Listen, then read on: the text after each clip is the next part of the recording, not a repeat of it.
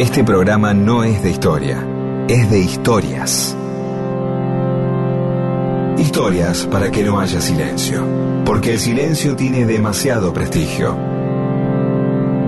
Y solo es bueno para dormir o para cuando no hay nada que decir. Mundo disperso. Historias de la vida y todo lo demás.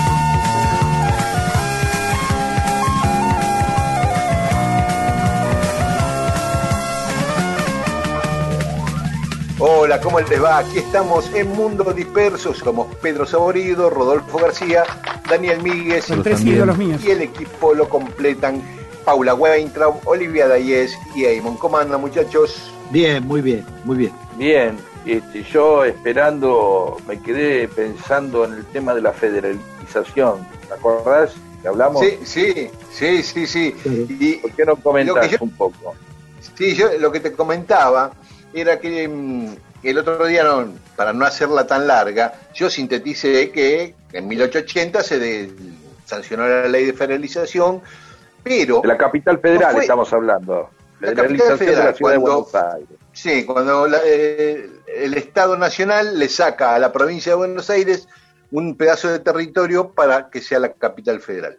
Pero no se materializó tan inmediatamente, eso fue en 1880. Recién en 1887 empezaron a ver por dónde iba a pasar el límite de la nueva ciudad. Y siguieron avanzando, a fines de la década del 19 trazaron un límite más o menos, acordaron con la provincia de Buenos Aires, lo que les comentaba la otra vez, bueno, les pedazo de San Isidro y de San Martín quedan para, para la ciudad de Buenos Aires y un pedazo de la ciudad de Buenos Aires queda para, o de lo que era Flores, queda para el partido de la Matanza, bueno, empezaron a acordar eso y después trazan lo que iba a ser la General Paz y lo que iba a ser el límite. Pero recién la General Paz se inaugura en 1941 y ahí se visualizó el límite concreto de la capital federal, en 1941, cuando la gente dijo, ah, bueno, este es el límite, porque hasta ese momento, hasta 1936, digamos que es cuando se dijo la General Paz va por acá, nadie sabía bien todavía cuál era el límite entre la capital y la provincia. Y otro detalle que omití decir, que antes eh, había una avenida de circunvalación que era Callao y Entre Ríos. Cuando hicieron esa avenida, que iba desde el río hasta el riachuelo, lo hicieron como una circunvalación de la ciudad de Buenos Aires. Claro. ¿no? O sea, en vez de la Argentina termina en la General Paz, era la Argentina termina en Callao.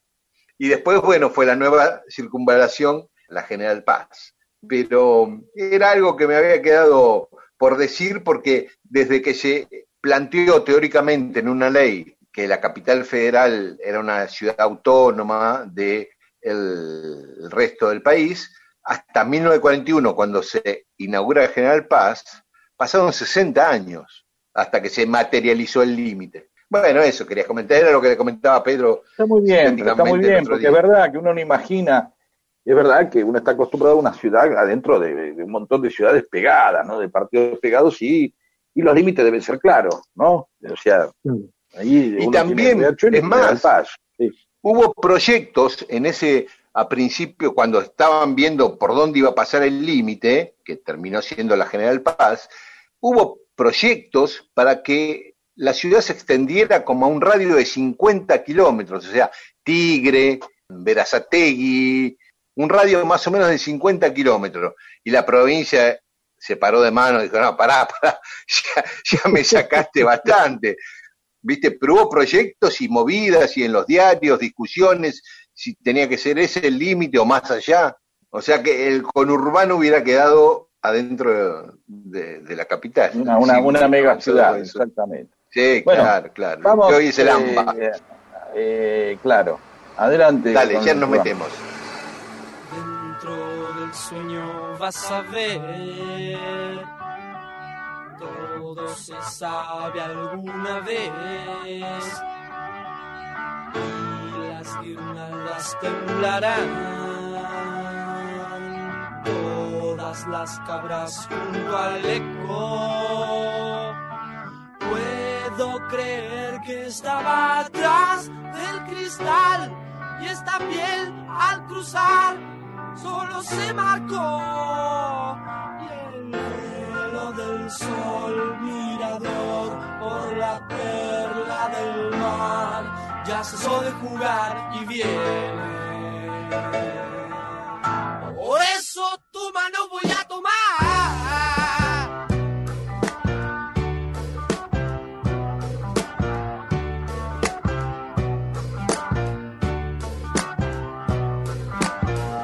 Y las guirnaldas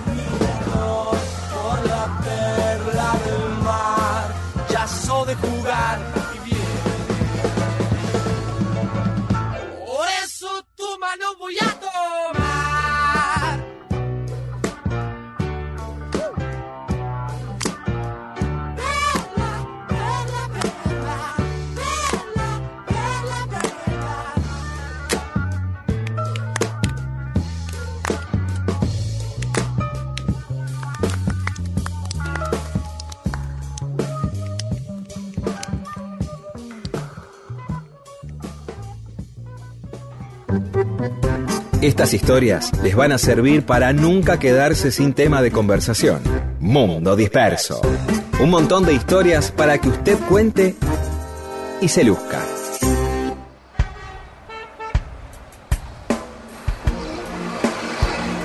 Y en Mundo Disperso cada tanto hablamos de calles, sus significados, y algunas veces lo hacemos, o sobre todas las veces lo, lo hacemos sobre calles de Capital Federal.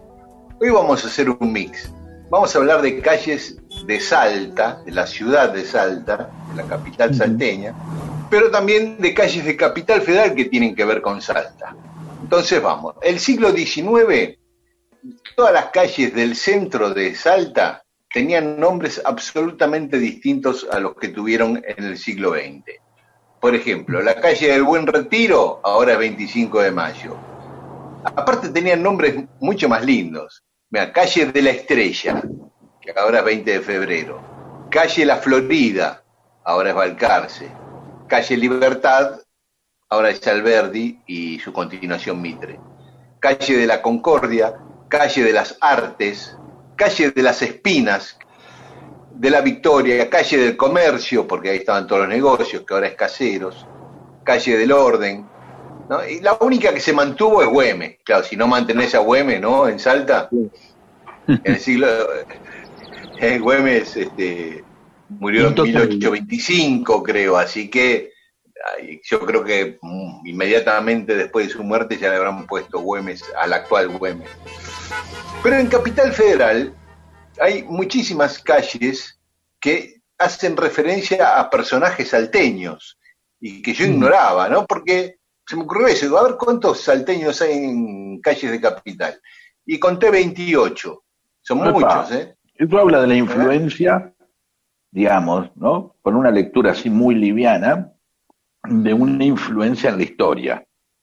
Claro. Porque, de lo que voy, porque digo, a ver, uno tiene muchos, eso quiere decir, porque la historia oficial se termina, la capital federal termina de alguna manera, más allá de congraciarse algún día con, bueno, acá le, das- le hacemos un homenaje a, a tal, che, viene el embajador de Bélgica, bueno, ponele Bruselas alguna plazoleta, algo así, más allá de esas eh, cosas, eh, la capital, digamos, honra una historia oficial, ¿no?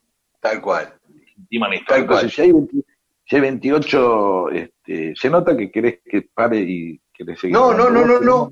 No importa, Para nada. no importa, voy a seguir Para desarrollando. nada, te, te estoy aseverando, estoy, Ah, bueno, gracias. estoy No, vemos, lo que estás diciendo. Claro, es decir, si hay 28 calles, quiere decir que hay un lugar eh, que- Salta ha y, eh, influenciado mucho en, eh, la historia argentina. No, porque claro, por su ubicación geográfica, imagino, en torno a Güemes, su, su participación en las campañas del Alto Perú, en los ejércitos de Belgrano, de San Martín, ¿no? Por ejemplo, Rudecindo Alvarado, que es una calle de Barracas, ¿no? El tipo estuvo en Chacabuco, en Maipú, con San Martín, aparte de haber sido gobernador de Salta. Mariano Boedo, que no solo le da el nombre a la calle Boedo, sino al barrio. O sea, el barrio de Boedo es por un salteño, Ya vos, con lo porteñazo que suena, ¿no? Sí, ¿viste? que nosotros lo, lo relacionamos un poco con el tango y con todo eso, ¿no? Boedo es como, una- como un barrio totalmente identificable. Y San Juan y Boedo, esa esquina. Claro, claro. Eh, bueno, fue diputado en el Congreso de Tucumán. Después Gorriti, ahí en Palermo, Hollywood, y el otro Palermo también. ¿eh? José Ignacio Gorriti, el otro diputado por Salta en el Congreso de Tucumán. La hija de José Ignacio Gorriti, Juana Manuela Gorriti, una escritora que es... Sí. y- ¿Dónde está la calle esa? Perdón. En Puerto Madero, en Puerto Madero, Claro, viste Puerto que Madero. tienen todos nombres de mujeres en Puerto Madero. Heredia, una calle cercana a lo de Rodo, que queda en Vi- Villa Ortuz y llega hasta Belgrano, Sí. eh, también es un militar salteño. Alejandro Heredia, Heredia. Sí, Alejandro se llama, sí, Alejandro, perfecto, sí. correcto. En realidad son tres hermanos, Alejandro, Felipe y... No, dos hermanos, Alejandro y Felipe. Claro, yo no sabía Eh, eso, porque, porque lo- los carteles dice simplemente Heredia. Ah, Este, y me enteré que se trataba de Alejandro porque en un par de facturas de servicios decía Sí. Alejandro Heredia. Ahí me Ah, enteré bueno, Alejandro. entonces se la dejaron a Alejandro, nada más que fue gobernador, salteño, pero gobernador de Tucumán. En cambio, el otro Felipe fue gobernador de Salta y edecán de Rosa. Moldes, en Belgrano, también diputado por Salta en el Congreso de Tucumán. Arenales, ahí en Barrio Norte y Retiro, luchó en las guerras de la independencia. Después, calles menos conocidas, quizás como eh, Delfín Huergo, que queda ahí en las Cañitas, es una calle corta en las Cañitas. De Huergo, Eh, sí. Manuel Arias, que queda en Saavedra, Arias, sí. era un soldado de Güemes. Claro. Burela, que queda entre Villa Urquiza y Villa, Villa Pueyrredón, Sí, sí. nació en Chicoana, en Salto, militar también. Joaquín Castellanos, que queda en Villa Pueyrredón, Castellanos. Manuel Castro, que queda ahí, eh, Castro, bueno, Castro entre Boedo y Almagro, es la calle Castro, bastante conocida. Claro. Eh, Frías, que queda en Parque Centenario, es como una cortada ahí paralela a Ángel Gallardo. Gurruchaga en Palermo. Eustaquio, Eustaquio Frías. Frías. Eustaquio Frías, el mismo. Sí, sí. ¿Cómo te sabés los nombres de pila de todos los próceres, de todos los salteños? este, lindo tener una especialidad en nombre de pila de próceres, ¿no? Claro, claro. Me gusta eso, destacarse entre los amigos. Una, mucha gente, yo tenía un amigo que se destacaba, ¿te acordás el tema Time de, de Pink Floyd? Sí, Y que empieza Sí, con, con mucho juego de percusivo, ¿no? Y el tipo este, te hacía todos los golpes de la batería, pero pum, pim pam, pum, pam, pam. Este, nunca sabíamos, nunca supimos, si que es un genio o un idiota este tipo, porque son esos, esos saberes que están al borde de decir, Claro. está muy bien saber todos los nombres, y si yo me sé todos los segundos nombres de los próceres. Ajá. Y vos decís, Los segundos nombres. Claro, aparte, ¿no? ¿Y ¿Está bien o no? Un saber, este, lo podemos legitimar como saber, obviamente, ¿no? Este, Claro. Pero y no sé si podrías us- usar el tiempo en algo más útil a la humanidad, pero bueno. Adelante. Bueno, eh, Gurruchaga en Palermo, que además este, después se fue a estudiar a España y volvió con Alvear y con San Martín. Indalecio Gómez, eh, ahí en Soldati.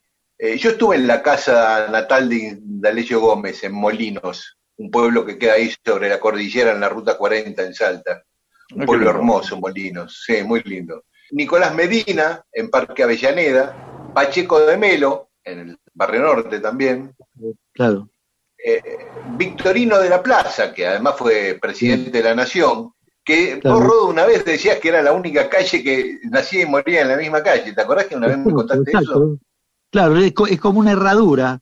Es decir, si vos venís caminando por Figueroa Alcorta, por ejemplo, por, de- por enfrente de la cancha de River, digamos, cruzás eh, Victorino de la Plaza y dos cuadras más adelante volvés a encontrarte con Victorino de la Plaza, porque pe- O sea- pega toda una vuelta, llega hasta una cuadra de Libertador, ¿no? Y, y pega la vuelta y vuelve para Figueroa Alcorta. Claro, Es como una herradura.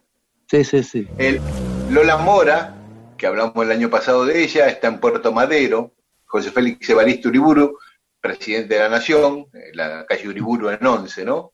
Rojas en Caballito, Ruiz de los Llanos, que queda ahí por Versalles, la calle, Exacto, Exactamente, sí. Cruza Juan B. Justo. eh, que nació en Payogasta, mira, en el mismo lugar que Victorino de la Plaza. Sarabia, ahí en Parque Avellaneda, eh, Solá en Devoto, y después hay una plaza eh, en la 9 de julio, una de las plazoletas que se llama Toribio Terín, que es otro salteño. Y hubo calles que pertenecían, tenían vínculo con Salta y que ya no existen. Por ejemplo, Orán, que es una ciudad de Salta, que todos conocemos, Claro. ahora es. Emilio Lamarca. Eh, la calle Alcaraz actual antes se llamaba Zorroguieta, que Zorreguieta también es- eh, era salteño. Teodoro García se llamaba Sí. Esteco, el pueblo ese que, Ah, que contamos la otra vez que se lo llevó la- el terremoto. Así que mira, hubiera habido más calles salteñas si no fueran por estas últimas modificaciones. Bueno, así que un poquito Claro, de federalismo en las calles, ¿no? Y después está la calle Salta. Ah, claro, por supuesto. Mira, me había olvidado de esa, de la principal. Muy bien, Rodolfo. Qué omisión, claro, la calle Salta. Bueno, muy bien. Un toque norteño al capítulo de calles que abordamos normalmente en Mundo Disperso. Mundo Disperso, historias de la vida y todo lo demás.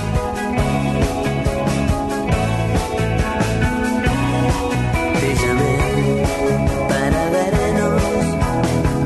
Se me ocurren tantas cosas. Empezar por juntarnos para no hacer nada. Te propuse mi casa,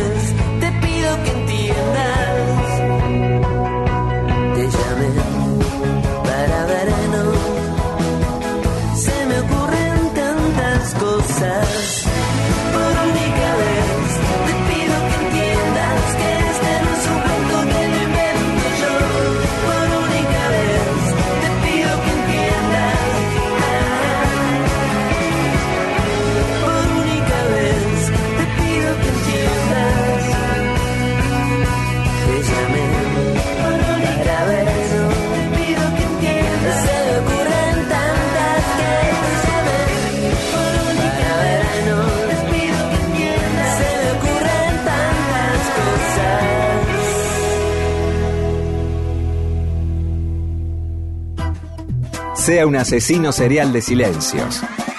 Mundo Disperso le ofrece magníficas historias para atarse a un muelle de interés y no dejar que el catamarán de una relación se precipite por la catarata del aburrimiento.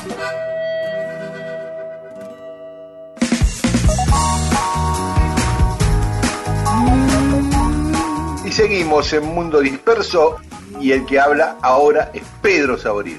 Bueno, tengo un amigo, Daniel Galati, que es un, un antropólogo amateur, amateur, se dice, de lo, de lo cotidiano, ¿no? Y, ay, tiene unos planteos interesantes. Y, y entonces ubica en alrededor de 1994-95 el comienzo del uso de el quehacelga, ¿sí? ¿De acuerdo? ¿Me siguen?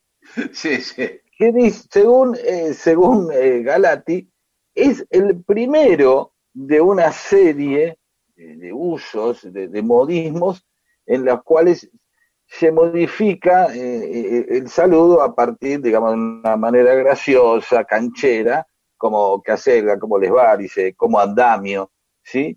Eh. Pero agrega algo más interesante Galati, que dice, si uno ubicara las películas de los eh, 70 y 80, todavía, y esto es muy interesante, no aparece el estiramiento de la, le- de la última este, vocal de una palabra como forma de, de mostrar eh, la cancherez sobre algún asunto. A ver si... Por ejemplo. eh, hemos hecho, es mucho más saludar a alguien, por ejemplo, a Rodolfo García, encontrarlo y decirle, Rodolfo, Ah, sí. es de canchero. Claro. Eh, sí, según Galati, esto es de aproximadamente los últimos 15 años, o sea que es eh, eminentemente generacional, no aparece en ninguna película, digamos, las películas o, o las grabaciones, eh, digamos, los documentales podrían ser un registro, pero no aparece como el modismo de una persona canchera. Generalmente, la persona cuando estira la última, este, la última Vocal. vocal, claro, está en un momento eh, eh, mostrando un cierto placer o goce al encontrarse con un objeto o una persona. ¿Sí? Eh, eh, por ejemplo, eh, vamos a decir, a ver, ¿qué quieres agarrar? Invítame a tomar algo. Rodolfo, dale. ¿Qué quieres tomar, eh, Pedro? Yo te, te digo un mate, ¿no? Y, y entonces, cuando me lo alcanzás, vos tenés que agarrar y decir, matecito, ¿entendés? ¿Se entiende? En el caso, Ah, ahí va, ahí va. si vas a, a la- a cualquier cosa, al saludo, le pone un énfasis y una, una muestra de, agradabi- de, de agradabilidad en general. Claro. Si, ofreces un, un chorizo, decís chori, ¿entendés? Birrita, vamos a oh, llegó la birrita, llegó Aymon, Aymon, ¿cómo andás Aymon? Estiramiento de la, pero fíjense que figura así, siempre con el estiramiento de la última vocal. Un modismo que Claro. Claro, porque en, en tenés, en, Eamon tenés un- una, una consonante final, pero sin embargo, lo que vos este, estirás es la vocal. Exactamente, no puedes estirar la N, no puedes decir Aymon, eso ya es como una especie de, de Claro, acelera- claro. aceleración. Claro, Siempre es la última, eh, si- eh, vamos a suponer que viene Ponlecica, se cruza con nosotros, ¿no? El Sí. Ponlecica, la A al final. Claro, Rosario Dufrano, Dufrano, así. Y así, no falla, no Claro. falla, y fíjense que, y, y tiene que ver siempre con algo que es un momento de agradabilidad, es, es algo como, como otorgarle a algo desde cierta cancherez una aceptación y una cierta veneración por esa por eso que se está este, nombrando. Y un, Sí. mayor, y un mayor acercamiento por ahí. Un mayor, claro, por supuesto, porque aparte generalmente es, es el tipo que también sirve para, para eh, saludar de lejos. Ah, claro. Es decir, tener que no hace falta acercarse, saludás y seguís de largo. O sea, Claro. vos pasás por, entrás por un, no sé, vamos a suponer que vas por el Canal 7, ¿sí? Y de pronto está eh, Liceo Álvarez. Y, pero vos tenés que irte a encontrar con, con Gómez Salé y Leo Flores, ¿sí? Más rápido, sí. Entonces lo tenés que saludar de lejos. ¿Y cómo decís? Claro. ¿Cómo Yo- Ahí está, listo, y seguís. Y queda bárbaro, y queda muy simpático. Nada, simplemente en comentarios sobre esto, eh, estudienlo, que es simplemente de la manera en que estamos, vamos, hablamos en los últimos 10 o 15 años, y quizás hablemos en los próximos 20, no lo sabemos, pero va a marcar una época. Así como eh, em, Rodolfo el otro día contaba, y es verdad, cuando uno, eh, cuando en los eh, fines de los 60 y principios de los 70, los grupos, no se decían grupos musicales, eran los conjuntos. Vos tenías Claro. un conjunto de música beat, ¿no? Claro, un claro. conjunto, y a nadie se le ocurría decir, y uno podía decir, ¿cómo te fue? Fenómeno, ¿sí? o bárbaro. Se siguen Sí. usando bárbaro o fenómeno, pero fenómeno menos, Sí. fenómeno Ma- menos. fenómeno Macanudo se- ya no se usa. ¿no? Macanudo es hermoso, es hermoso Macanudo. Estupendo también, pero no se usa tanto estupendo. Eh, pero Macanudo es, es, es hermoso. No sabemos de ¿Cuál dónde será, viene. Vamos a, cuál será el origen, no, de Macanudo? Claro. vamos a investigarlo ahora, a ver qué pasa. Y Tiene que empezar, eh, debe venir de Macana. Claro, claro. Mira, Ahora, si uno va a la- estaba- a la definición, eh, es sorprendente eh, o extraordinario y de buena calidad. Yo la verdad que no lo veo estupendo, extraordinario, sino a mí me da más que bueno algo macanudo. Claro, más que Claro. bueno. Macanudo. Che, y con eso de que Acelga, como andamio, eh, un gran cultor eh, eh, y, y tipo que impuso muchas de esas fue Aníbal Fernández, ¿no? Y Boston, Ah, sí, Claro, sí, ah, sí, sí. Esa es buenísima, el Boston. esa Sí, es sí, buenísima. Sí, y Macanudo lo vamos a tener para la semana, eh, eh, porque Macanudo está en México, tiene un sentido sexual. Ah, sí. Ah, mirá. Macanudo Pensé que era totalmente que es- local. Que es- no, macana, macana porque es el, a ver, ma- macana le dicen al garrote que usan los policías antimotines. Por eso, en, ahora me, me cae, los hermanos Macana en, en los autos locos, los hermanos Macana eran porque tenían garrotes. ¿Se acuerdan? Los hermanos Macana eran los dos cavernícolas que iban en una especie de auto de piedra y se iban pegar y lo iban haciendo andar a, a- a- a- por eso eran macana. Entonces, que si es macanudo y la macana es un garrote, ¿a quién le dice macanudo en México? Si el tipo en el sentido. El, el tipo de, de pito grande, vamos a decirlo de alguna manera. Ah, Macanudo, es garrotudo. Ah, Ahora sí. No hubiese, no hubiese Eh, vos vas a México y le decís, pero mi amigo es macanudo. Y dice, a mí qué me importa que tenga el pene grande. Te dice. claro, porque la macana era Barriga, o justamente... alguien con el que te entrevistaste allá, no vas a ver a Slim, o son las dos tres personas que hoy tengo referencia en México, son Slim, eh, López Obrador y la Chilindrina. Entonces decís, hola, ¿qué tal? Acá está, y vengo con mi amigo Eamon, ¿y qué, qué tal es? Ah, Eamon es macanudo, y ¿qué pasa? López Obrador te mira y te dice, no, no es de mi interés averiguar esas cosas. En cambio, la palabra macana Macana era un arma de los pueblos originarios, era- viene de ahí. Ah, también. Bueno, Claro. ten- tengo otro, ¿eh? Tengo otros más. Pero queda para otra vez. Chao. Bueno, Ya está. deja- dejamos la incógnita. Listo, chao. Tiempo al tiempo tengo que esperar. Idea y suele condenar. Tu mirada vuelve a penetrar mis pupilas lejanas. A ver si todo acaba aquí. Uh, no me dejes morir así. Uh, no me dejes caer Veo tu sombra contra la pared. ¿A dónde? ¿Dónde estoy? ¿A dónde es mi lugar? Paredón me vienes a buscar. Tu venganza me alcanza. A ver si todo acaba aquí.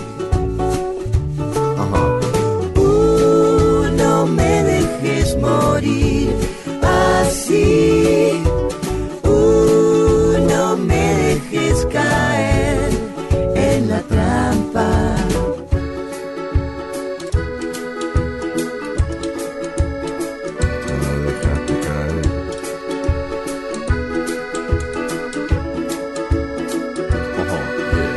Sé que ya de todo se ha dicho que mi andar ya no es igual, que mis penas son tu condena, que mis ojos son la frialdad. Sé que has dado justo en mi pecho munición a voluntad. Déjame salir de este encierro, no soy tu chica ni tu verdad. Uh, no me dejes morir así.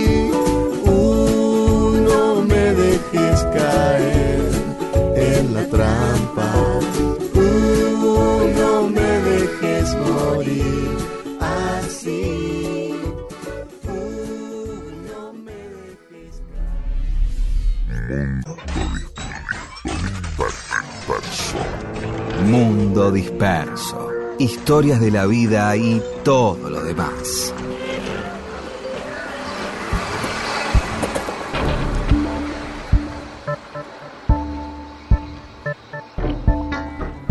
Cosas que pasaron un día como hoy, 27 de septiembre.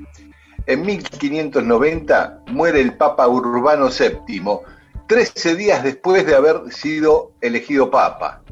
O sea, fue el Papa que estuvo menos tiempo al mando de la iglesia. 13 días nada más. ¿Le pasó algo? No, murió de una enfermedad. Uno sospecha, No. siempre que- no, Siempre hay sospechas, claro. Sí, siempre, Claro. 13 días, justo, es como Juan Pablo I, ¿no? Como Juan Pablo, Claro. que eh, sí, duró poco, el Papa, bueno, se la dieron, la envenenaron. Sí, entonces uno se da mal, 13 días, justo, 13 días duró. Claro. Es Sí. a uno le gustan la- las teorías conspirativas. Sí, claro. agradables siempre, ¿no? Como, A veces Sí, acierta sí. uno, ¿eh? como, no, no digo que A no, veces eh. acierta. no digo que no, pero me surgió eso. El Papa Urbano tanto, duró 13 días. Ah, ah, el primero que entendés, Sí, me vino, sí. fue como una pulsión conspirativista, ¿viste? Y, y en 1810, en Santiago de Chile, se forma el primer gobierno patrio de Chile, o sea que hoy están festejando su día patrio. Ah, muy bien. En 1902, en San Miguel de Tucumán, se funda el Club Atlético Tucumán, que fue el primero en usar una camiseta a rayas celeste y blanca, imitando a la selección nacional. Claro. Ajá. Imitaba, allá había camiseta de la selección nacional en esa época. Perdón. había, ya había, sí, sí, sí, ya había. Ya Era así, celeste y blanca como la de. bueno, Como la de Racing. como la de ahora. Como la de Racing, claro, sí, como la de ahora, Sí. la misma. Un día, eh, el otro día le contaba, así charlando informalmente con Pedro, ah, siempre charlamos informalmente, ¿no? Nunca hablamos formalmente. eh, de mi historia con los jugadores de Atlético Tucumán en un laburo que tenía. Ah, día- es momento, es el momento. Bien, le voy a, hago el resumen ya rápido. Va a buscar, Miguel va a buscar trabajo a los dos chinos, al, al hotel Los Dos Chinos, ¿no? Sí. Y entonces le dicen, bueno, acá hay una cosa en la oficina, qué sé yo. Y Miguel, que ya con temperamento bohemio, dijo, eh, no, ¿qué oficina? ¿Qué otra cosa hay? ¿Y es esto o, o limpieza la noche? ¿Y qué agarró Miguel? Y empieza la Agarró. noche. Limpieza la noche, por supuesto, obviamente, la vio venir. Y ahí viene la parte interesante. ¿no? Claro, no, porque ahí se concentraban varios equipos de fútbol, Quilmes, Rosario Central y Atlético Tucumán, cuando venían a Buenos Aires, Rosario Central y Atlético Tucumán. Claro. Y entonces este, una vez le faltaba alguien para jugar al ping-pong ahí en la concentración a los jugadores de Atlético Tucumán y me invitaron. Y bueno, ahí jugué y jugábamos al ping-pong cada vez que venían. Y después me, me invitaron a, a ir con ellos a la cancha, yo iba en el micro con los jugadores a la cancha los domingos. Ajá. Así que fue una, una experiencia para un adolescente, era una experiencia muy linda. Pero muy interesante, de un día para otro ahí estar ya con los jugadores colados, qué sé yo. Así empezaron muchos, te digo, ¿eh? te quedas ahí adentro, eh, después te hacías manager de jugadores, sí, claro. Claro. o algo, terminás presidente de un club. Nunca Claro. se sabe. Bueno, vos Sí, terminaste haciendo periodismo deportivo después, ¿o no? Claro, sí, después hice periodismo deportivo. Pero una cosa que me llamaba la atención, visto ahora, es rarísimo, los jugadores iban a jugar el partido, iban fumando en el micro algunos, no todos, pero uh, dos o tres iban fumando en el micro. Claro. Sí. A nadie se le ocurría. Primero, fumar adentro del micro, que un jugador fumara. Claro, Era normal. sí, sí, Tipo, sí. no se jugaba con esa exigencia física Claro, actual, claro. seguramente. ¿no? Cuando uno ve Claro. los partidos de fútbol, eh, eh, con todo respeto le digo, total, bueno, no importa. Y dice, ah, qué sé yo, vamos a ver cómo jugaba, eh, cómo se llama el, argentino en España, Di Stefano. Y, Sí, y, eh, claro, era otra cosa. Decís, ah, pero están todos drogados ahí, ¿qué pasa? Y más despacio, todo era más lento, ¿no? Era Claro. otro- no, no lo desmerezco porque, digamos, en esa época era así, ¿no? Después Yo- otro vio sí, las sí, ventajas de no fumar, las ventajas de no comer eh, raviolis y ir con dos litros de sangría encima a, a jugar al fútbol. Y fueron viendo las ventajas comparativas y bueno, ya está, listo. Claro, claro. Pero yo creo que es una cuestión de, de preparación física. Yo creo que los grandes jugadores, Pelé, Di Stefano, en el, en el- hoy eh, preparados físicamente como están jugando, los, pre- eh, como se preparan los jugadores de hoy, también serían fenomenales, ¿no? Pienso yo. Sí, qué sé yo, Seguro. no sé. Yo creo que sí. Bueno, Sí, pero sigamos. Sí, En 1975, en España. Franco fusila por última vez, son los, se producen los últimos fusilamientos del franquismo. 1975, a tres militantes del Partido Comunista y a dos militantes de la ETA. Y en 1998, en Estados Unidos empieza a funcionar Google. 22 años de Google hoy. No sabemos, viste que son esas cosas que decís, ¿es mucho o es poco? Porque Y hoy para mí es mucho, ¿no? ¿viste? que han logrado un Este- verbo, googlear, y que, Claro. ¿no? que al principio uno eh, en, en los albores de internet, eh, no sé si está bien dicho albores, pero me, está bien dicho, Sí, no sé, suena citado nosocomio, ¿no? Suena sí, sí, sí, suena eso, pero es al comienzo, los principios, en la génesis. Claro.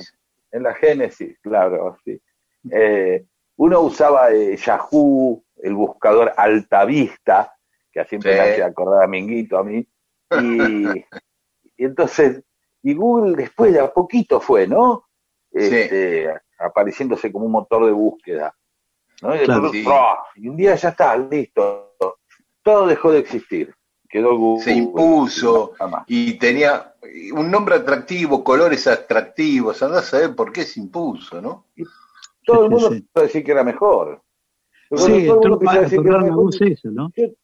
Claro, yo tengo Hotmail, por ejemplo, Mm. y es como medio carreta, y todo el mundo dice, ¿cómo tenés Hotmail? Y cuando me, me mandan, la cantidad de mails que me mandan a, a mi mail, pero mal, porque ponen Gmail. ¿Y por qué Gmail? Porque es como la costumbre, como la cinta Scotch, ¿entendés? Claro. No hay otra marca, nadie dice, eh, ¿se entiende? A lo que voy, Sí, como sí, esponja claro. Sí, sí, sí. patito, qué sé yo, un genérico, ya se convierten en un genérico. Aunque haya otra marca, te, te dan, viste, lo, sí, lo pedís, pero por eso, lo pedís por el otro nombre.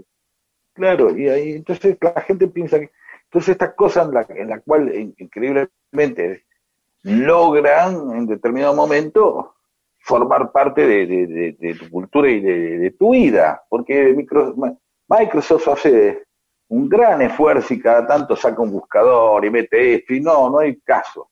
Caso. La gente ya dice googlear, Claro, Lo cual claro, es- está. todo una descripción.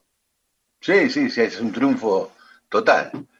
Sí. Eh, y sí, cuando impones como sustantivo, como decía con la cinta Scotch y Claro. tantas otras cosas, la curita, eh, Claro, sí, tan- sí, sí. tantas marcas que se convirtieron en sustantivo, ¿no?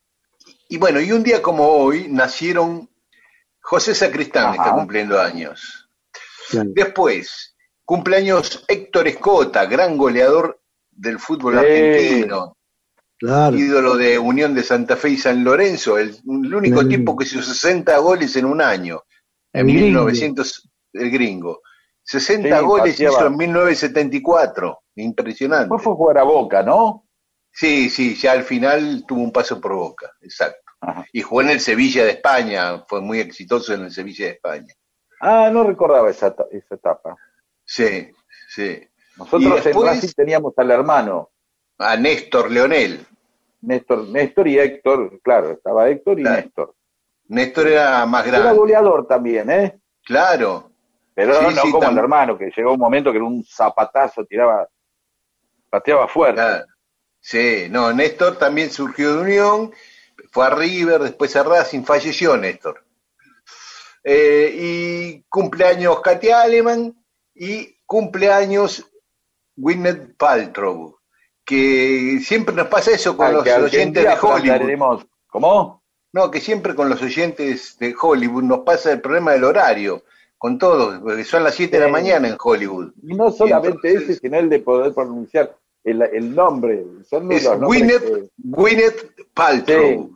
Uh, ¿Vos cómo lo pronunciarías? A ver, a ver, teacher, ¿cómo lo pronunciarías? Vos, vos vas a preguntar por eh, William, y aparece cualquier otra persona menos ella, estoy seguro. digo, Entonces entre Bueno. distintos, una banda punk, unos patrulleros también, y dice, sí, patrol, patrol, sí, no importa. A ver, ¿cómo lo pronunciarías vos? ¿El teacher saborido cómo pronunciaría No no, no, Paltrow? sé, no, no. No estoy escuchando mucho Aspen últimamente, estoy perdiendo el sentido de la pronunciación. Eh, el Bueno. patrol. Ah, y sabés, el patrol. Así. Pero acá estamos en Radio Nacional, acá se pronuncia Guenay Patrol, ¿de acuerdo? Español. Michelin. Che, y un día como hoy murieron grandes músicos en forma... el- en el año 2000 el Cuche Leguizamón moría un, vei- un 27 de Oh. septiembre. Y Capo. en Total, un día tenés que 2014... contar la historia de Cuchi, eh, Rodo. Sí, sí, sí, es una historia riquísima, impresionante, uno de los artistas más importantes que tuvimos en, en nuestro país. Hay una foto hermosa de Luis Alberto Spinetta y el Cuche Leguizamón, que Claro. están charlando y el flaco está en- así en cuero, ¿no? Sin, sin Claro, ropa. eso fue, en el, eso fue en el Festival de la Falda. Vos sabés que uno de los, de los pocos que le han hecho, han homenajeado al Cuchi Leguizamón fue el rock argentino. En el Festival de Rock de la Falda hubo un- una fecha que estuvo destinada a, a homenajearlo al, al Cuchi. Y yo, yo estuve en el- la Falda de, de ese año y no fui, no fui como, como músico, sino como, como espectador, ¿no? Y presencié eso fue, fue muy lindo todo. E- Esa foto es cuando termina la actuación el flaco, que él estaba ahí en, en- atrás del escenario, en el backstage, y se cruzaron ahí. Y Ah, Cuchi Leguizamón estaba en el backstage del recital de Spinetta. de, de La Falda, el Festival de Rock de La Falda. Bueno, claro, pero digo, cuando termina de tocar Spinetta Claro. estaba ahí en el escenario atrás de Cuchi. Exacto, exacto, exacto. Fue muchísima gente y no tenía suficiente lugar para alojar a tanta gente, ¿no? Entonces habilitaron el, hot- el famoso hotel Edén, que eso Ah, vos, sí, Dani, alguna vez tenés que hablar de eso, que también tiene una historia. sí, sí, una historia. Historia de vinculada. fantasmas, vinculada. de nazis. Sí, exacto. exacto. Y entonces este, un día, a la- un día a la mañana, uno de los días del festival, a la mañana, el, el Cuchi dio una charla para lo, para la gente que fue tanto público como músicos que participaron en el festival, dio una charla impresionante, ¿no? Este, alguna vez voy a conseguir algo de eso porque tengo un amigo que seguro que lo, que lo grabó eh, y que lo bueno. grabó en buenas condiciones. Este, pero fue muy, muy, muy interesante. Che, y sabes que el, el 27 de septiembre de 2014, el mismo día, perdimos a dos grandes músicos, el mismo día, Raúl Carnota y el negro García López. Ah, vos no sabía Mirá que vos. había sido el mismo día. Exacto, sí. Sí, el sí, 27 de septiembre del 2014. Bueno, el negro García López en un accidente, ¿no? En la ruta, Claro, claro. accidente de tránsito. Sí, sí, sí. Bueno, cosas que pasaron un 27 de septiembre.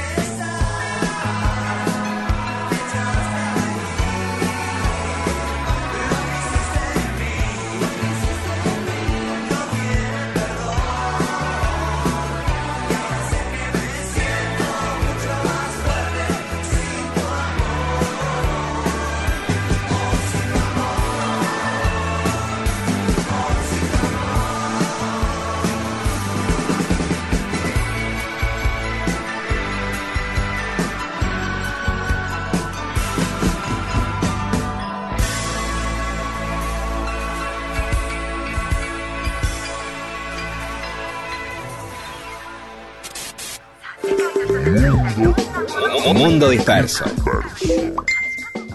Qué triste el momento en el que en una reunión todos están mirando sus celulares.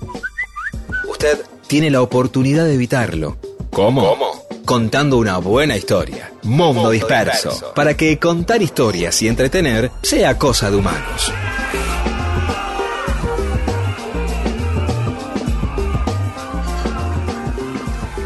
Seguimos en Mundo Disperso, mensajes que llegaron a nuestro Facebook, Mundo Disperso, y a nuestro Twitter e Instagram, arroba Mundo Disperso AM. Un capítulo especial para los clubes con nombres raros, prendió mucho de la consigna. Así que adelante, Rodolfo. Bueno, Jorge Marn dice, Club Ausonia de Colegiales. Siempre pasaba por la puerta de chico y me llamaba la atención ese nombre.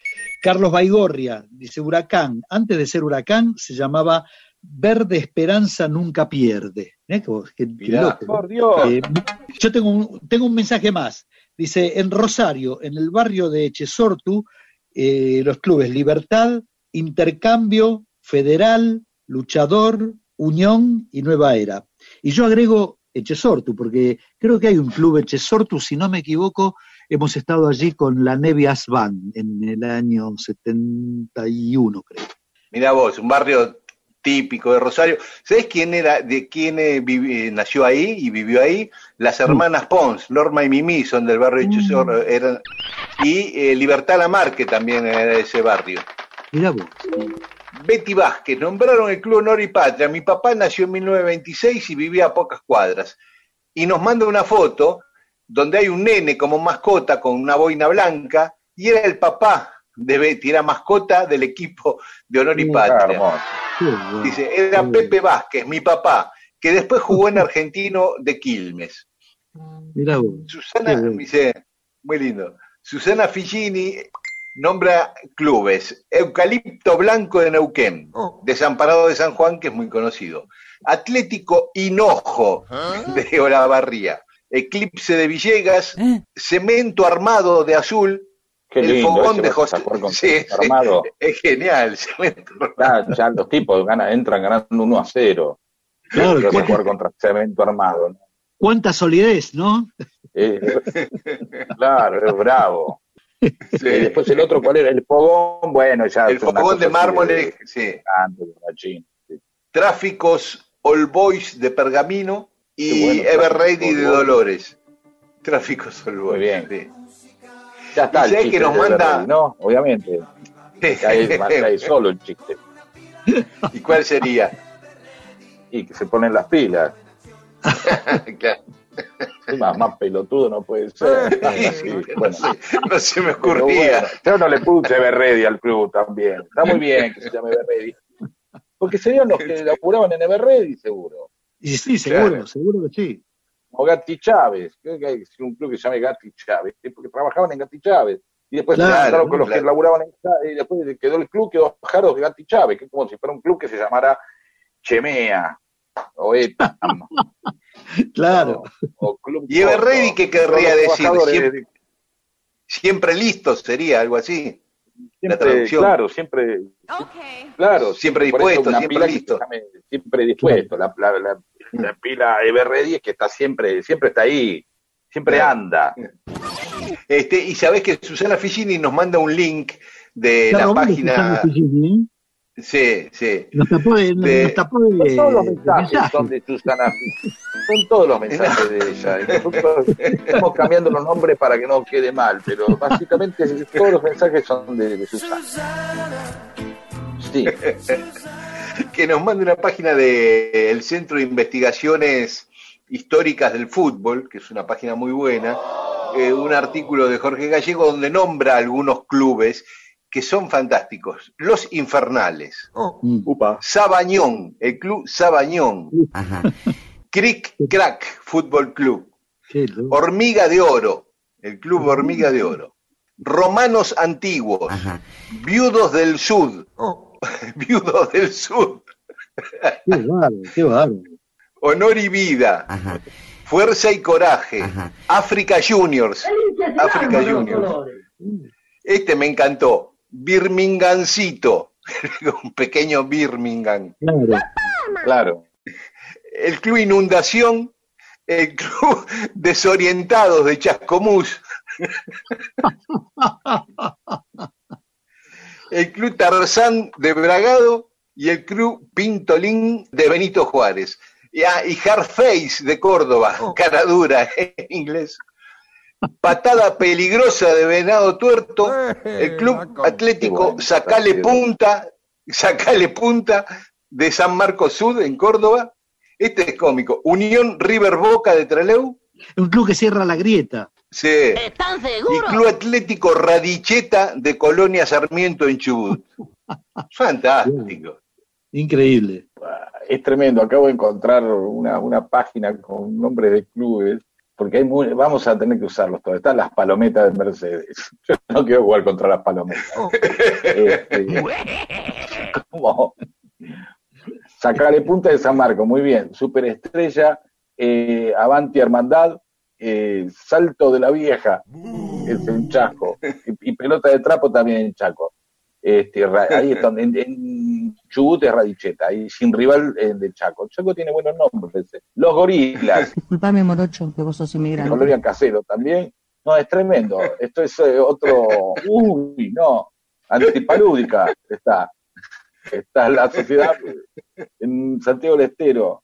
Y Eleven Player me mata. Eleven Player. ¿Cómo, cómo? Ahora, eh, jodido cantarle. Eleven Players, 11 jugadores. Ah, qué bueno. Y pareció a los 11 luceros de, de Herley. Eh, y hay dos, Este, dos pero- según esto parece que hay un Benur en Rufino y otro Benur en Rafaela. Parece que hay.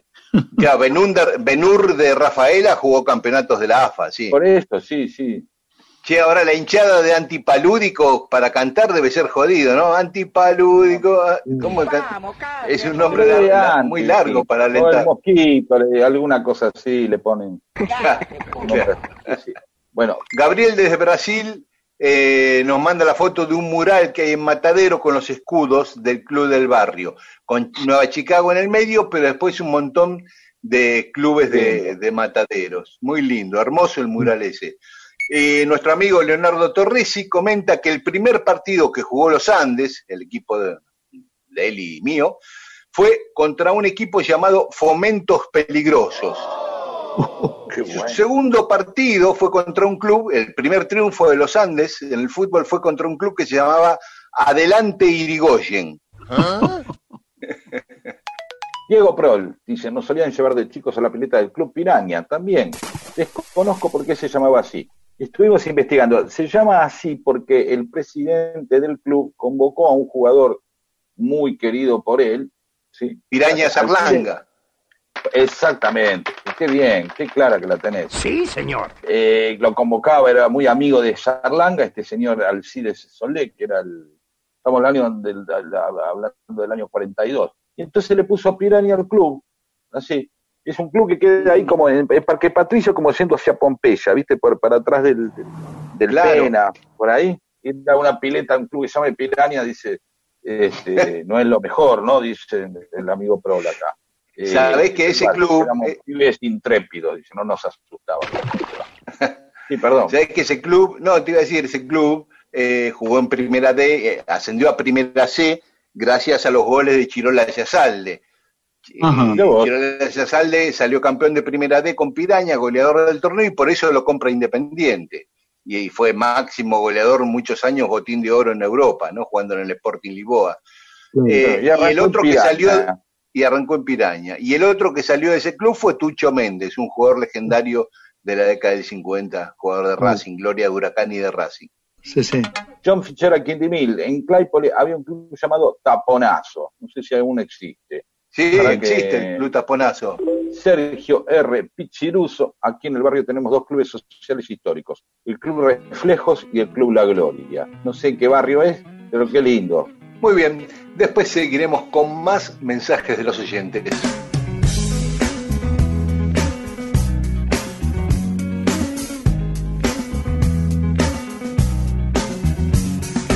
Come to decide that the things that I tried were in my life just to get high on. when I sit alone. Come get a little known, but I need more than myself this time. Step from the road to the sea to the sky, and I do believe that we rely on. When I lay it on, come get to play it on. All my life to sacrifice. Hey, yo, listen what I say.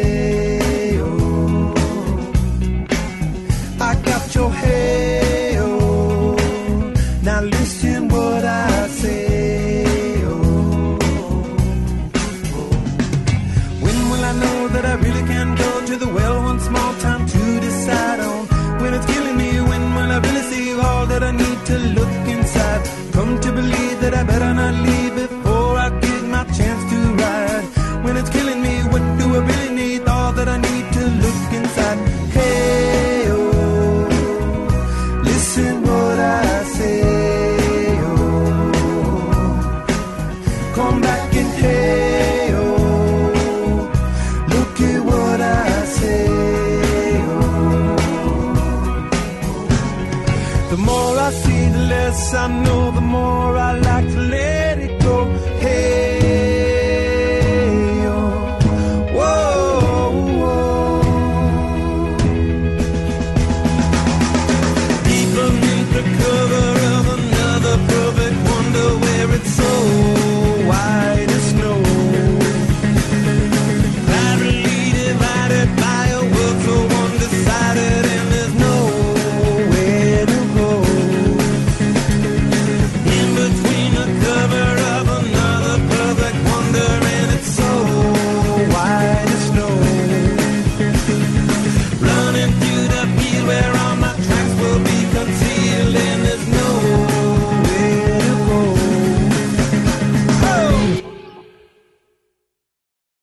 Los niños muchas veces necesitan historias para poder dormirse.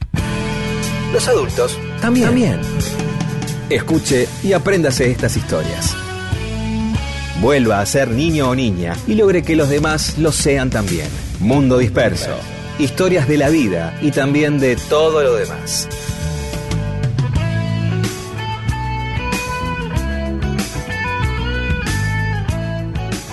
Y estamos en Mundo Disperso.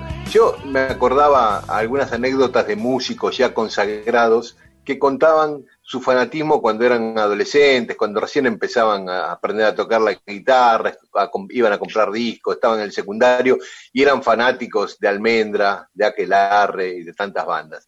Por ejemplo, una vez me contó Nito Mestre que con Charlie García, ya habiendo grabado discos con su Generis, no se perdían casi ningún recital de Aquelarre. ¿Vos sabías eso, Rodolfo? Que ahí No, sentado en no, el público estaba. Charlie y, y Nito Mestre. No, mira, casualmente en estos últimos días, eh, porque se, se, se- hace pocos días se, se cumplieron 45 años de que nos fuimos a España, a Claro, Barcelona y demás. Y ahí apareció viste, en, en mi Facebook Nito haciendo comentarios acerca de eso y, y demás, ¿no? Es decir, pero la verdad que no porque estaba fue muy- el mismo día del adiós sui generis. Claro, en realidad fue, nosotros fuimos un par de días después de la Dios sui generis. El 7, el 7 nos fuimos para allá. Para Claro, pero el 5 se fue Hugo con, con los equipos en barco. Sí, así es, así es. Y sí, y hubo, hubo otra gente también, por ejemplo, algo que nos sorprendió muchísimo es una vez que tocamos en, un verano tocamos en Mar del Plata, antes de irnos a España, creo que fue en el 73, una cosa así, eh, tocábamos en el Teatro Radio City, que está ahí, viste, donde comienza la peatonal de, de Mar del Plata. San Martín. Claro, habíamos ido temprano a probar sonido y demás, y entonces mandamos a uno de los plomos nuestros, al histórico plomo nuestro que era D'Artagnan, a comprar unas bebidas, que yo, para que traiga el camarín, ¿no? Entonces te fue a comprar eso y cuando volví había, había una cola de gente para, para, para entrar al teatro. Y en la cola, sí, pero no, no, no entre los primeros, precisamente, estaba Guillermo Vilas. Mirá, Eh, ella era un tenista consagrado para esa época. No, pero ¿no? Era ba- estaba- no, no tan consagrado, pero no había explotado a nivel mundial, digamos, pero ya era de- el más importante de la Argentina. Claro. Y entonces viene D'Artagnan, viste, con, con unas par de cervezas, una coca, qué sé yo, y dice, che, ¿sabés que está ahí en la cola? Dice Guillermo Villa. Yo no, boludo, no puede ser. Sí, sí, está ahí en la cola, el tipo, y por ejemplo está ahí adelante, no, está por la mitad, qué sé yo. Andá a sacarlo de la cola y, y hacerlo entrar. Así que este, nada, lo hizo, lo hizo entrar y después, bueno, en el medio del show, el tipo estaba ahí, tipo segunda, tercera fila, con revoleando el pullover y qué sé yo. Bueno, ese era uno de los, de los fans fan. que, que teníamos, ¿no? Bueno, Y un tipo muy consecuente. después cuando nosotros estuvimos en España, me acuerdo una vez, me, me mandé una que pensé que era imposible, que era cuando no- no- estábamos viendo una casa que no teníamos teléfono, ¿no? Él, este, hay, hay un certamen de tenis muy importante en Barcelona, que ahora no me acuerdo. el bien. conde, Conde de Rodó. conde, sí, Conde de Rodó. Conde de Gadó, creo que es, o algo así. Bueno, me suena de Rodó, pero no, no sé si es así. Entonces se me ocurrió conseguir un, teléfono y llamar, ¿viste? Para hablar con... Esto es parecida, ¿viste? A la historia de, de, la- de Peperina, ¿viste? Que, que alguien llama por teléfono y Charlie está en el escenario y lo comunican. Sí. Una cosa imp- imposible. Y, y- y nada, lo llamé para, para saludarlo y demás, y bueno, y después no- nos contestó el llamado a un teléfono que le di de un amigo, con lo cual nunca me- nos pudimos comunicarlo, pero como que Claro. el tipo muy, muy, muy copado de su parte. Eh, Conde de Godó era Sí. el torneo. Godó. Sí, sí. Godó, ahí va, ahora sí. Eh, No, yo- La pregunta. oh, perdón. ¿Sabes qué? No, no, no, una cosa más que digo, por ejemplo, eh, Ricardo Mollo, el de Divididos, también contó que eh, iba con su hermano Omar, cuando ustedes Claro. ensayaban ahí cerca de Ramos Mejía, en Villa Sarmiento, Morón, Sí. este, que él era de la zona oeste, era de Burlingame, de esa zona. Sí. Eh, iba, algunas veces ha ido a, los a presenciar ensayos de aquel árbol. Claro, entre Ramos y Aedo. él era adolescente, ¿no? Ricardo era un adolescente. Claro, eh, nosotros éramos más amigos de, en ese momento éramos más amigos de, de Omar. Viste, Omar era como eh, guitarra rítmica de MAM, un grupo se llamaba MAM. Y sí, está, éramos muy, muy compinches y, y sí, seguramente debe haber venido. y Ya, eso. entonces llevaba al hermanito, Omar llevaba a su hermanito Ricardo. Omar, Omar es un tipo entrañable, un tipo impresionante, ¿viste? Te decía, venía y decía, este, no sabe cómo está tocando mi hermanito. Tenía 15 años, Ricardo. Dice, no sabe cómo está tocando mi hermanito, ¿sabes lo que? que bla, bla, bla. Y mirá quién, quién era el hermanito de Omar. Claro, claro, claro. Y. Lito Vitale también siempre era, cuando era Claro, pibito, con- era un fan total de ustedes. Claro, con Lito pasó una cosa increíble, ¿no? Porque este, que ya muestra lo que, bueno, lo que después fue él, lo que fue su hermana, lo que fue, lo que fueron sus viejos también, ¿no? Un día suena el teléfono en mi casa y era una señora que me dice, este, mira, yo soy madre de dos chicos que les gusta la música, se vuelven locos con la música que hacen ustedes y demás, y yo estoy tratando de, de que ellos este, cada vez crezcan más y demás. Este, así que le- les organicé un, un concierto en un teatro en el centro y a mí me gustaría mucho que, que- que ustedes, alguno de ustedes esté presente po- porque para ellos va a ser muy importante y bla, bla, bla. Y el- el- le había dado mi teléfono a Daniel Ripoll, que era el director de la revista Pelo. Entonces le digo, bueno, bueno, ¿cuándo es? Tal día, tal lugar. Era en el Teatro Santa María, que está ahí en la calle Montevideo, casi Córdoba. Ajá. Entonces voy, ¿no? Y cuando estaba medio llegando a una cuadra así, veo que, viste que normalmente cuando hay un concierto en un teatro hay gente en la puerta, ¿no? Ves que hay movida. No había nadie en la puerta. Este, y lo que se me ocurrió pensar es decir, bueno, por ahí este, subió mucho la apuesta, digamos, eh, dos pibes así, amateurs, que están arrancando y demás. Es un teatro que no es un teatro de gran capacidad, pero más de 200 personas tenés que meter ahí, digamos. es- Bueno, llego a la puerta, no había nadie, entro por el pasillo hacia el fondo y de repente aparece la señora, ¿no? Y me dice, ah, Rodolfo, qué bueno que viniste, qué sé yo. Te, te pido perdón, te pido perdón porque no hay lugar. Dice, ¿no, ¿no te molesta si te pongo una silla en el pasillo? Yo no podía creer. es decir, eh, la señora estaba organizando un concierto de sus dos hijos y, y- y tenía un teatro lleno y me ponía una silla en el pasillo. Y dije, no, no tengo ningún problema, poner una silla en el pasillo, para mí está todo bien. Entonces, efectivamente, el teatro estaba lleno. Yo no lo podía entender, porque aún para los grupos que teníamos cierto eh, rodaje, no era tan fácil eh, Claro. convocar esa cantidad de gente. ¿viste? Bueno, nada, hicieron el concierto, eh, eh, Lito tenía 12 años y 12. Liliana tenía, claro, y Liliana tenía 14. Y bueno, terminó el concierto, fui al escenario, los saludé, los felicité, porque la verdad fue un muy lindo concierto, todo bien, ¿no? Pero, pero, pero en la cabeza me daba vuelta esa historia. Es decir, no puedo creer est- esta situación, no, no, no. ¿Cómo, ¿Cómo ocurrió esto, no? Y entonces, bueno, salgo, me, me crucé ahí con un par de gente que, que medio que me conocía, me quedé charlando y demás, ¿no?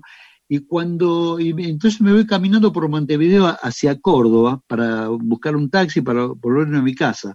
Y cuando estoy llegando a la esquina de Córdoba veo que está eh, la señora, que no era otra que Esther Soto, la mamá de Lito y de Liliana, que estaba acomodando gente en, un- en unos colectivos. Que su primer movida fue organizar un concierto en el Teatro Santa María del Buen Aire, en Montevideo y Córdoba, y había producido algo increíble. Primero, que la sala esté llena, y segundo, había hasta, eh, digamos, este, resuelto el tema del transporte Sí, sí, sí, sí. arregló con, con un par de colectivos de, de- de ir a buscar a la gente, de llevarla y de traerla, este, y eso me, me, me, me- maravilló, dije, qué increíble, ¿no? Este. Afortunadamente, ¿no? Porque se trató de apoyar a, a gente valiosa que hasta el día de hoy este, han, han aportado mucho, mucho a, a la música argentina. Bueno, y con esto que, que- que contó Rodolfo, me parece que amerita que escuchemos a Mía, ¿no? Por supuesto. Dale. Mundo disperso. Detrás del panal, la niña baila sola,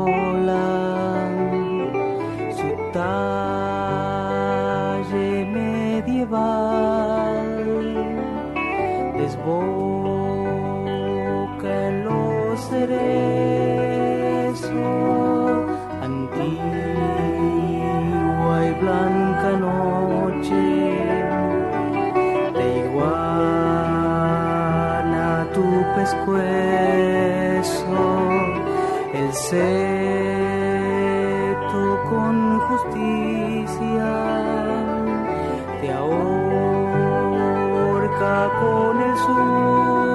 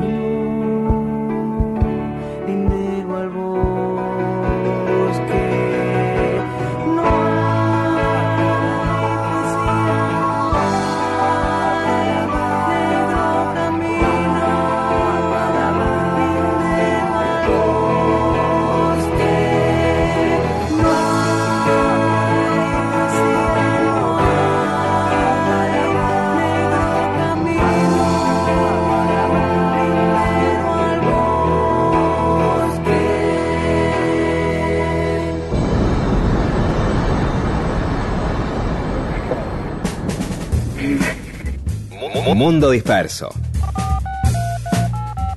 Un servicio de historias para poder ser el centro de las reuniones.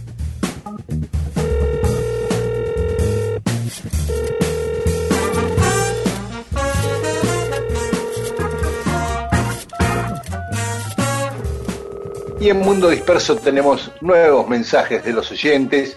Esta vez el tópico fue Luis Aguilé. Juan Tejedor, respecto de Luis Aguilé, Juan Tejedor dice, mucha gente piensa que los músicos que hacen música rasca es porque no pueden hacer música buena y no porque deciden tomar ese camino para intentar ganar guita. Como si Luis Aguilé primero hubiera intentado ser Santa Olalla y como no le salió, entonces se dijo, bueno, no me sale hacer canciones buenas, voy a hacer Pecosville.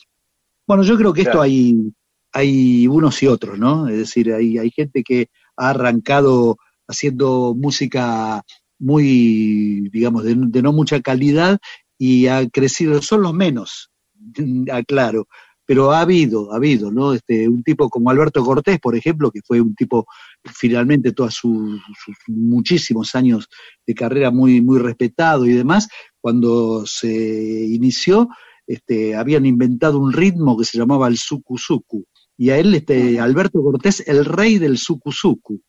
Hay Claro. de todo. Tonio Blanco cuenta una larga historia que le contaron compañeros de militancia que voy a tratar de sintetizarla así. Dice que Luis Aguilé cantaba en un cabaret en Cuba y fue detenido junto a los dueños que estaban acusados de tener un circuito de prostitución durante la Revolución Cubana, ¿no? En, en una inspección a la cárcel apareció el Che, el Che Guevara, y Aguilé comenzó a vociferar que era argentino y que por favor lo salvara. Y que el Che ordenó soltarlo y deportarlo. Así que tiempo después compuso su famosa Cuando salí de Cuba para congraciarse con el franquismo que le había dado asilo. Dice que no sabe si esto es real o ficción, pero le pareció este, divertido contarlo. Y que también recuerda que actuó en la desopilante película Yo soy tu aventura de Montalbano y Diego Capusotto. Eh, sí, hay otra versión. eh, lo que declaró Luis Aguilé es que el- lo que había juntado de plata en Cuba, cuando se quiere ir, el gobierno cubano le quiere retener como impuesto un montón de plata y él se reúne con el Che y acuerdan, bueno, darle una parte de, de la plata que le correspondía, entonces él se va enojado porque supuestamente le cobraron demasiados impuestos. Y Ana María Núñez dice, Aguilé era de Lomas de Zamora, creo. Se convirtió en un gran facho. En los años 70 popularizó cuando salí de Cuba. Y cantaba mal. Y pone con 10 signos de admiración. Tenemos la, también la versión de Aguilé de Pibe, ¿no? Esa grabación que hizo de, de una canción este, deportiva que se usaba mucho en los campeonatos infantiles Evita. Eh, Ah, no sabía, mira. Sí, sí, sí, eso, eso existe, esa grabación. eh, en algún programa próximo lo, lo podemos pasar. Claudio Sabino Bernetti dice que en la década del 50 mi madre trabajaba en una disquería de la calle Florida, en donde los músicos promocionaban sus discos. Luis Aguilé le tiró onda a su mamá, a la mamá de Bernetti, y dice que no da detalles, pero que él podría haber sido de otra manera. Antonio Francisco Hroncich, en la década de 1950, en un 9 de julio, Luis Aguilé y Mariquita Gallegos actuarán. Actuaron en la sede del Racing Club. Un grupo comenzó a llegar a Luis. ¡Eh! Le decía así, le gritaban. Se polarizó la concurrencia entonces entre los que defendían a Aguilé y los que simplemente lo atacaban. Eh, alguien de- en, en un piso de abajo cortó la luz y ahí este, se armó el tole tole. Se llama tole tole, también conocido como licuadora o eh, quilombo o bardo. Este, y este, el lío terminó bajo del puente de la calle Belgrano, trompada vato, nada, nada, todo el mundo se agarró piña. Es, es verdad, estas cosas que no tienen ningún sentido, ¿no? Eh, son parte de, de- de determinadas, este, determinado aburrimiento, cuando no pasa Claro. nada, qué sé yo. Este, Claro. Una vez yo estaba en, en- no voy a decir en qué pueblo porque si no va a quedar mal. Eh, estábamos de gira Rock and con, roll, con Diego, con. Fabio Alberti, con Néstor Montalbano, justo que lo nombraba, con Capusotto. Y entonces, eh, nada, nos quedamos a dormir y fuimos a tomar algo, a un bar, a un pub. Y entonces vino uno y dice, ¿y ustedes qué hacen acá? Nada, nos quedamos. Pero si ustedes se pueden ir, ¿por qué se quedan? Y dijo, esto, muchachos, quédense un rato, que acá en una hora se van un par de chicas que hay y no queda otra que agarrarse a piñas. ¿De qué estás hablando? Y efectivamente, est- atentos al, al, al- al comentario de, de este muchacho, notamos que eso de las 5, así, nosotros estábamos charlando tranquilos, empezó a haber como un clima de, eh, qué sé yo, y empezaron los primeros gritos, ¿no? De los las primeras bravuconadas. Yo prefiero ser vendeuno y no maricón. Y Está bien, yo me la nos banco. fuimos. Y nos enteramos que sí, que hubo Seguro piña. La Habana 4310, séptimo Que todos los piso. sábados había piña, 5 6 de la mañana, ya no había mujeres. Los tipos Claro, decían, claro. peguémonos entre nosotros, ¿qué otra cosa vamos a hacer si estamos encerrados en este pueblo? Bueno, tampoco es un- una anécdota maravillosa, pero Claro. tenía el caso de comentar esto de Luis Aguilé, que lo fueron a ver y se En a serio les digo, porque se a armar un quilombo, un quilombo, un Bueno, quilombo. Ayer trajimos a Luis Aguilé a, la, a este programa y lo único que hacemos es estar cosechando gente que se agarró a piña, problemas con el Che Guevara, fascista. Rock and roll, ne, ne, ne. Porque hizo, hizo una buena con, con un amigo nuestro, que fue Adolfo García, le dio una mano a los aquelarre. Claro. Ya está, no se puede nombrar a nadie. Bueno, sal- salgamos de Aguilé y sigamos con otros temas. Y vamos a ver si me dura 30 segundos. Recree lazos sociales a través de la charla amena y participativa. Derrote al imperio. Sea usted el que cuenta las historias. Mundo disperso.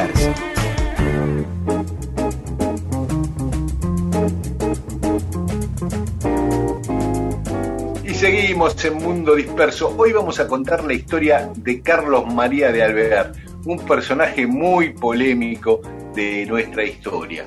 Nació en el actual territorio de Brasil, en Santo Ángelo, ahí en Río Grande do Sul, cuando eso pertenecía al virreinato del Río de la Plata.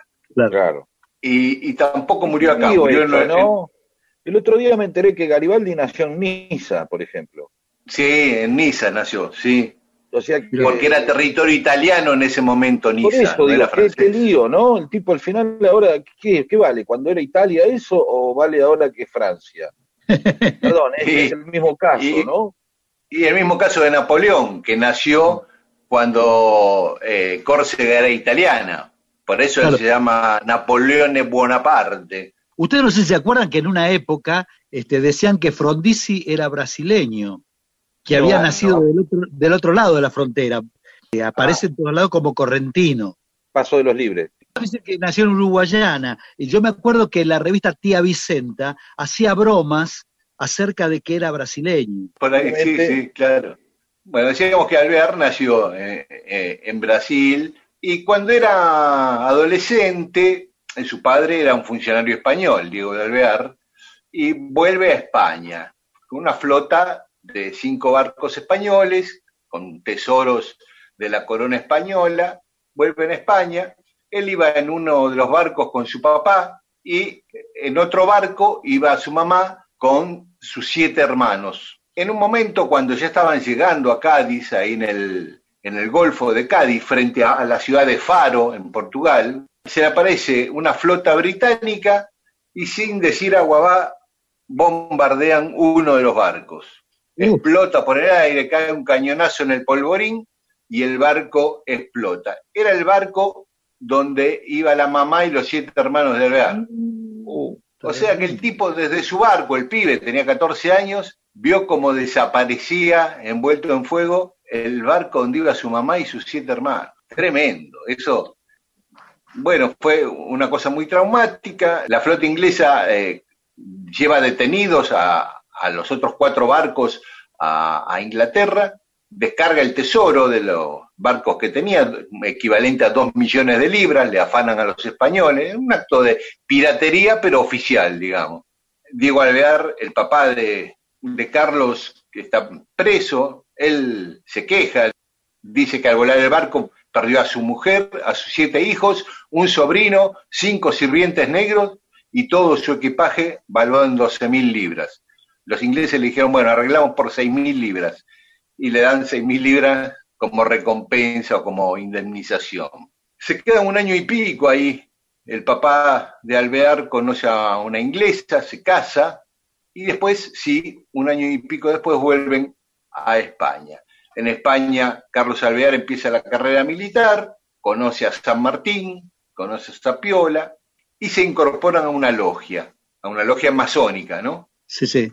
En un momento empieza a, través de, del influjo de Miranda, el venezolano, empiezan a abrazar la, idea de la independencia de sus pueblos natales en América y se embarcan hacia América tratando de eh, sumarse al proceso revolucionario que había empezado el 25 de mayo de 1810.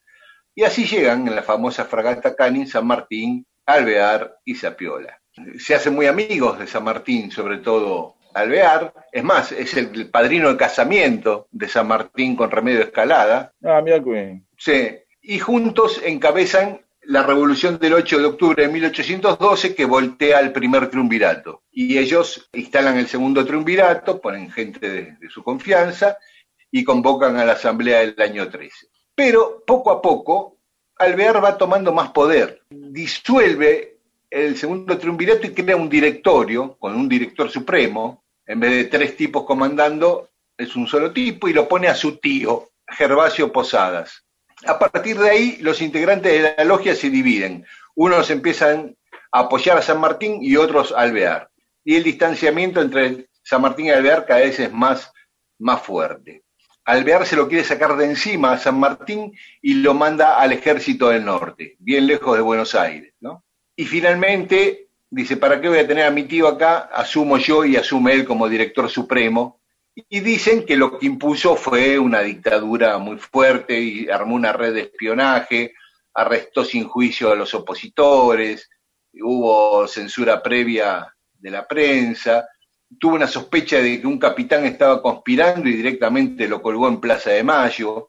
Hasta ese momento todos los que venían de la Revolución de Mayo más o menos mantenían la cosa modesta, sin mucha gala, sin mucho ceremonial, y este al contrario, empezó a, hacer mucha pompa con el cargo. Bueno, cada vez iba ganando más enemistad y más oposición en la, en la población.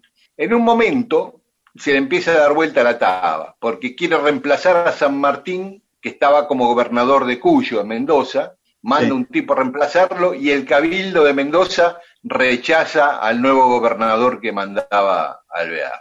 Entonces se vuelve cada vez más loco y directamente saca un bando por el cual se condenaba a muerte a quienes criticaran a su gobierno, directamente. Puedo decir que estoy gobernando mal, pa, muerte. Claro. Bueno, la cuestión es que cada vez le iban quedando menos amigos a Alvear. Se propone congraciarse con Artigas. Entonces le manda al almirante Brón para que le proponga que si él se retiraba, si Artigas se retiraba de las provincias del litoral, él le daba la independencia a Uruguay, que se independizara de la Argentina.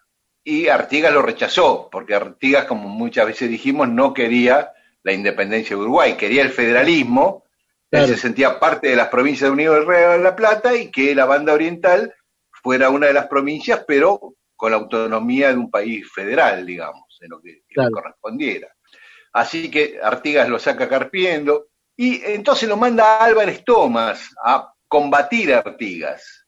Pero Álvarez Thomas se le revela en lo que fue la- el famoso motín de Fontezuelas, el 3 de abril de 1815, en la posta de Fontezuelas, cerca de Pergamino, Álvarez Tomás se pronuncia contra Alvear y se niega a ir a combatir a Artigas. San Martín aprovecha la debilidad de Alvear, se alía con Soler y lo hace renunciar al cargo. O sea, San Martín jugaba mucho políticamente, ¿no? Porque lo tenemos solo como, Como militar. como militar, claro, pero era básicamente político, ¿no? Sí, sí, claro. Alvear se raja a Brasil y ahí, bueno, cae el directorio, se termina la asamblea del año 13, qué sé yo. Eh, Ahí, antes de rajar, Alvear le propone a Gran Bretaña que tome a Argentina entre sus territorios. Le manda una notita que dice, este país no está en edad ni en estado de gobernarse por sí mismo. Solamente la generosa nación británica puede poner un remedio eficaz a tantos males, acogiendo en sus brazos a estas provincias que obedecerán a su gobierno y recibirán sus leyes con el mayor placer. Estas provincias desean pertenecer a Gran Bretaña, recibir sus leyes, obedecer su gobierno y vivir bajo su influjo poderoso. Ellas se abandonan sin condición alguna a la generosidad y buena fe del pueblo inglés. Pero, bueno, sí, ¿no? Bien explícito. Pero Inglaterra no lo acepta, porque Inglaterra estaba aliado con España en ese momento. Y a todo esto, cuando él se raja a Brasil, los españoles lo empiezan a buscar para arrestarlo. Entonces Alvear le propone una cosa a los, brasile- a los españoles, para que lo dejen tranquilo. Les da todo el detalle de las fuerzas militares argentinas, el armamento que tenían, el grado de instrucción, le entrega toda la data y también le dice, claro, y también le dice a los españoles ¿qué, qué tipos podían contar, eh, con qué tipos podía contar España? ¿Qué, qué apoyos realistas iban a encontrar en Córdoba y en Buenos Aires que apoyaran a España? Una pinturita. Sí, sí, sí, joya. Y dice que, que él siempre estuvo a favor de los intereses de la corona española y que España tenía que poner término a esta maldita revolución y que el gobierno vuelva a manos españolas. Mundo Disperso.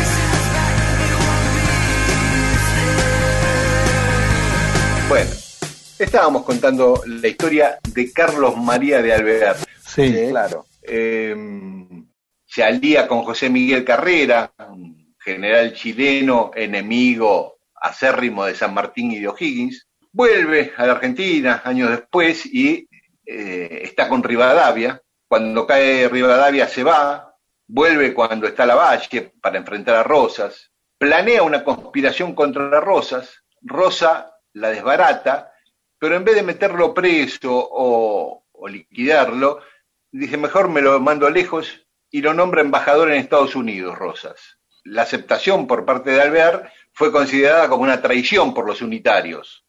Digo, los españoles se sintieron traicionados por Alvear. Los, San Martín se sintió traicionado por Alvear. Rosas se sintió los federales y después los unitarios, todos. Claro. Bueno, y ahí estando de embajador en Estados Unidos, murió en Nueva York el 3 de noviembre de 1852, después de la batalla de Casero, cuando ya está Urquiza acá gobernando. Bartolomé Mitre, que fue el, el que dictaminó quién era prócer, quién no lo era, quién era bueno, quién era malo para la historia argentina, el que organizó por primera vez la historiografía argentina, no le tenía mucha simpatía a Alvear, tenía una opinión negativa de Alvear. Pero para no pelearse con el intendente de Buenos Aires de ese momento, Torcuato de Alvear, no lo dejó tan mal parado en la historiografía, medio, medio le perdonó la vida. Pero también Y- debe haber sido porque ahí hay una prosapia, ¿no? Que, eh, no sé si está bien dicho prosapia, pero no. Porque eh, eh, Carlos María es el padre de, de- de Torcuato de Alvear, pero es el abuelo de Marcelo T. Exactamente. Exactamente. Sí, del, del- del presidente, del que llegó a presidente. El otro era fue intendente, Torcuato. De ahí el, y de, de- de- de ahí el nombre Don Torcuato, de la zona de Don Torcuato, que en realidad eh, la, la hizo eh, el hijo, la hizo Marcelo T. Marcelo Torcuato armó Don Torcuato en su momento, ahí digo. Mirá ahí vos, no Don Torcuato.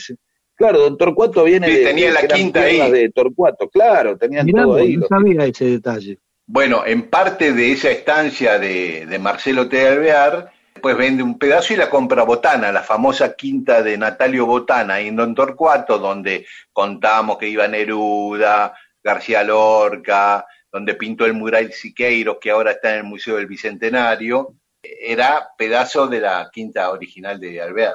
Ah, Sí, sí, sí, bueno, y, Torcuato, le, siendo intendente, le pone a la avenida Alvear el nombre de, de su papá, ¿no? De Carlos María Alvear. Que después fue el, el- el Libertador, se llamaba Alvear, digamos. Ahora le quedó a la avenida muy cheta de, de- de Barrio Norte, pero en un momento Libertador se llamaba Alvear. Varios alveares hay en las calles, ¿eh? Después en la Sí, década infame le ponen Emilio de Alvear a otra calle, en Monte Castro está, que es el, eh, el hermano de, de Torcuato, otro de los hijos de Carlos María de Alvear. Y después los radicales en 1963 le ponen Marcelo T. de Alvear a lo que era Charcas, un buen Claro. tramo de, de Charcas se llama Marcelo T. de Alvear. te meto, te meto en un problema si te pregunto si está la calle Torcuato de Alvear. Sé que hay una plaza, Hay una plaza, Eh. no hay una calle. no hay calle, no tiene calle. No. Y eso que No, no. intendente, ¿eh? Sí, Bien. sí, no hay calle. Raro, ¿no? Hay plaza. La otra que tiene calle es la esposa de Marcelo T., Regina Pacini de Alvear, la cantante de ópera, ahí Tanto en tiene Puerto ver con Madero. el teatro, con el teatro Alvear, ¿no? No, el Teatro y- Regina, claro, y aparte el Teatro Regina, o sea, es un matrimonio con teatros. Ahora que Sí, sí. El Teatro Regina y la Casa de los Actores también, ¿no? La Casa Claro. del Teatro, digamos. El teatro Exactamente, en la Avenida Santa Fe. Sí, sí, eso lo hizo ella. Bueno, esta es la historia de Carlos María de Alvear, que cuando tenía 14 años vio cómo se morían quemados y hundidos siete hermanos y su mamá, y que después fue un protagonista de la historia argentina con todas estas agachadas. Hay algunos historiadores que lo defienden y dicen que el que era agente pro inglés era San Martín y no Alvear. ¿no? Hay muchos anti-sanmartinianos que defienden Sí. Alvear. No son la mayoría, ¿no? Digo, Claro. Obviamente. Si no estaríamos estudiando otra cosa en las escuelas, pero por suerte no. Eh, San Martín tiene el lugar que creo que se merece. Y Alvear un poquito más del que se merece. Pero bueno, son cosas de la historia. Que si yo uno no estuvo ahí, uno va leyendo y, y se va haciendo una opinión. Y por ahí. Sacando sus conclusiones. Sí, y viste cómo es esto, puede pasar cualquier cosa. Estamos a punto de eh, llegar a un lugar de hay de todo en la Viña del Señor, vaya a saber cómo fue, quién te dice, nunca se sabe, y entonces los No 14 me consta. minutos que hablaba, claro, no me consta, entonces digo, no me consta que el tipo vio que se hundió el barco. Yo, por ahí el padre mintió, tuvo un hijo único y dijo, ¿y qué pasó? Eh, no, inventó todo. Iba mi esposa, y ahí, qué sé yo, y qué sé, anda a buscarlo, anda a chequearlo. Claro, No, claro. no, no, eso está recontra documentado en la historia de Inglaterra y de la historia de de que todos España. estos 14 minutos que estamos hablando no sirvan para nada, porque hasta ahora después... No, confiamos en usted, Eh, eh, Miguel, confiamos en usted. No, yo confío en Miguel, pero lo que pasa muchas veces cuando entra uno, eh, uno tiene que mantener una discusión y cerrarla. Está bien que uno antes de, de irse a los sillazos o a- eh, uno empieza a desarmar una para que no llegara a mayores. Pero generalmente muchas, eh, por aburrimiento, o cuando empieza un debate, es decir, bueno, vamos a ver, ¿qué es mejor? ¿El primer disco de Almendra o el segundo? Empezamos, media hora, no, el primero, no, el segundo. Y en un momento uno dice, bueno, eso depende de cada uno, ¿viste cómo es esto? Y ahí Y ya horas.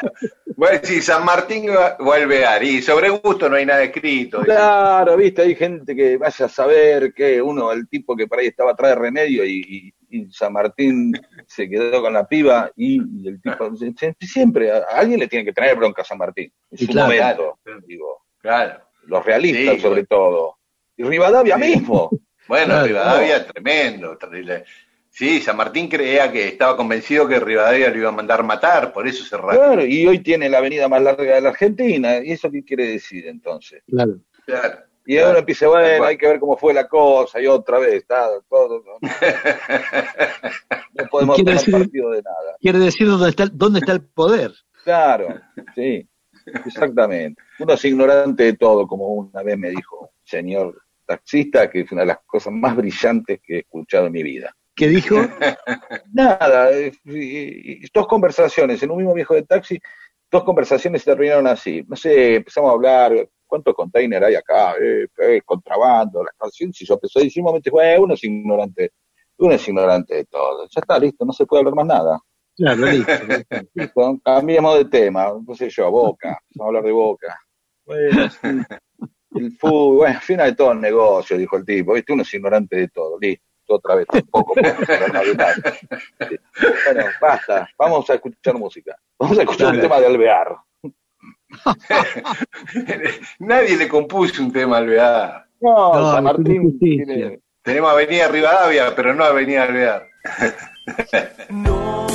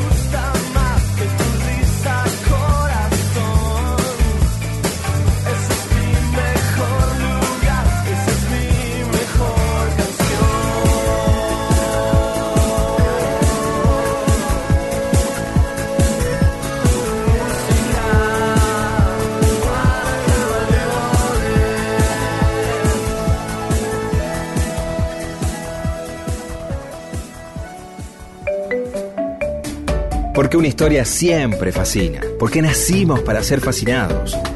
Mundo Disperso. El programa que le da a la gente historias para que las cuente en otro lado y así acceder a la felicidad.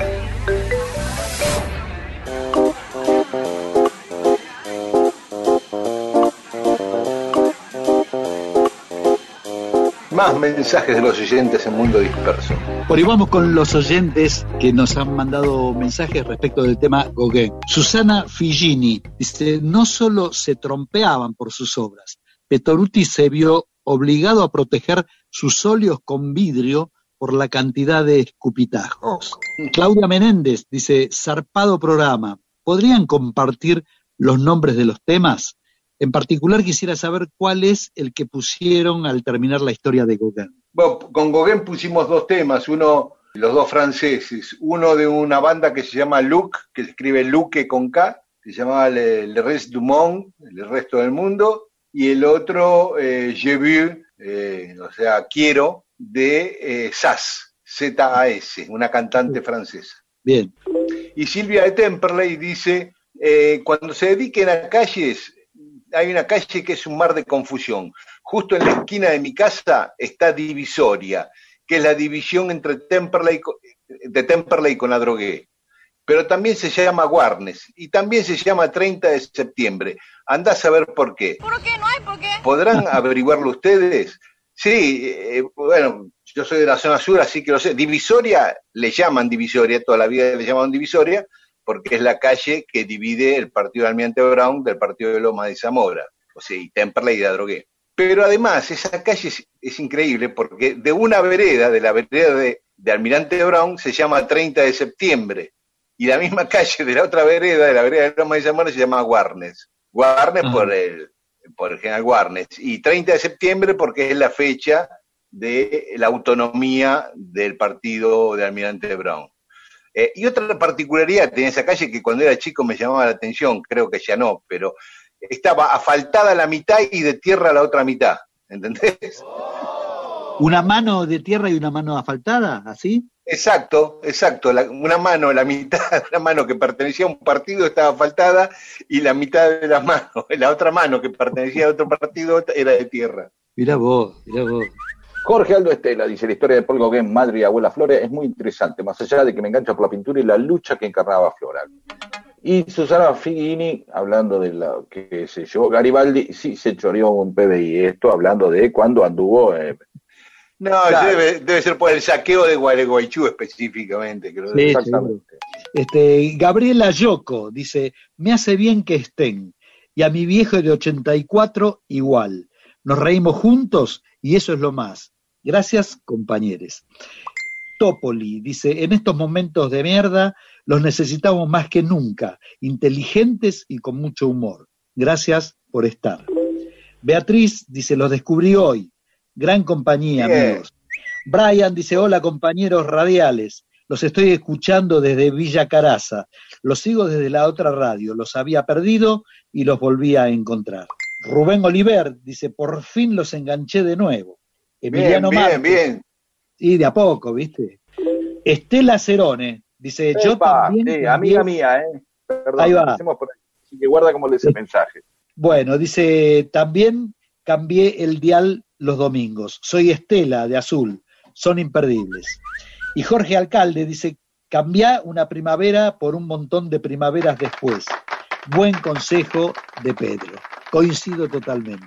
Bueno, ahora. Silvia Licari, la mejor opción tan necesaria, escuchar historias, buena música, reír, disfrutar. Unos genios los tres. Los Tres ídolos míos. Saludos desde Belleville, Córdoba. ¿Sabés que Belleville, eh, gracias Silvina, eh, cuando hablábamos el otro día de la federalización de capital de, eh, de la ciudad de Buenos Aires, Belleville fue propuesta como una de las opciones para que sea capital de la Argentina. Que no sé si todavía ya se llamaba Belleville, sí, ya se llamaba Belleville, porque hacía poco le habían cambiado el nombre que era Fraile Muerto antes. Eh, Darío Callejas nos manda una foto donde se ve a él con un amigo eh, tomando sol en una plaza con distancia social y dice, un mate cada uno, mundo disperso con el amigo Fer. Hay que impedir jugar para el enemigo. Sí, señor. Regina Campos. Dice, si van a estar hablando un montón de, de tiempo de fútbol, me rajo otra vez. ¿verdad? Porque no le gustó que estuviéramos contando tanto tiempo cuando nos fuimos a probar con Rodo a los equipos. Dice, ese día me fui a las 7.50 y como ahí estaban bardeando a Titanes al el ring, apagué la radio y chau pi. Y entonces ahora nos dice, hoy están bien. Así que se queda. se Perfecto. queda A mí me Regina. gusta, Netza. Así está muy bien.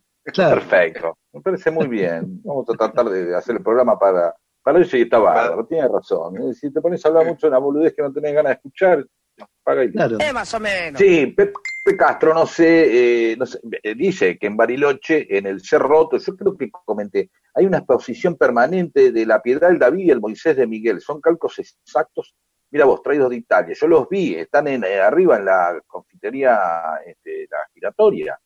Ahí está la confitería giratoria, que un día voy a comentar, que se siente ahí. Porque, porque imagínate los mozos en la confitería giratoria, el tipo va a atender y siempre le cambia el lugar donde está el tipo. No. Sí, el tipo no está, o sea, la parte del medio no gira, es como una Claro. calecita, la parte del medio es fija y gira Claro. un aro, hay un aro que va girando, ¿sí? No, 20 minutos tarda en pegar la vuelta, 15 minutos. Te das cuenta de la velocidad, y va y vos ves, estás ahí, te estás clavando un pancho o algo, pero Sí, claro. si no la acelera mucho, ¿no? No, claro, sí, no, no. Pero claro, yo digo a, a- a los mozos, y me dice, un poco te mareas, porque me dice, estás todo el tiempo y todo el tiempo va, eh, se va moviendo esto, y vos vas por un lado, y cuando vas a salir, eh, el gordo ya está, está del otro lado. ¿Entendés?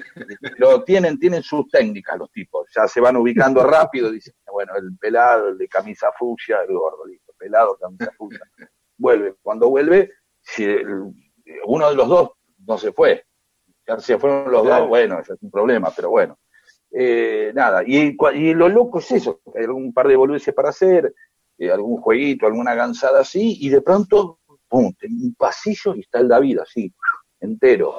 Y también la Piedad y el, y el Moisés, así, eh, eh, de tamaño, este, un calco, ¿entiendes? No es una escala, no es que tienen 20 centímetros, Sí, ¿de sí, acuerdo? sí, sí. Ajá.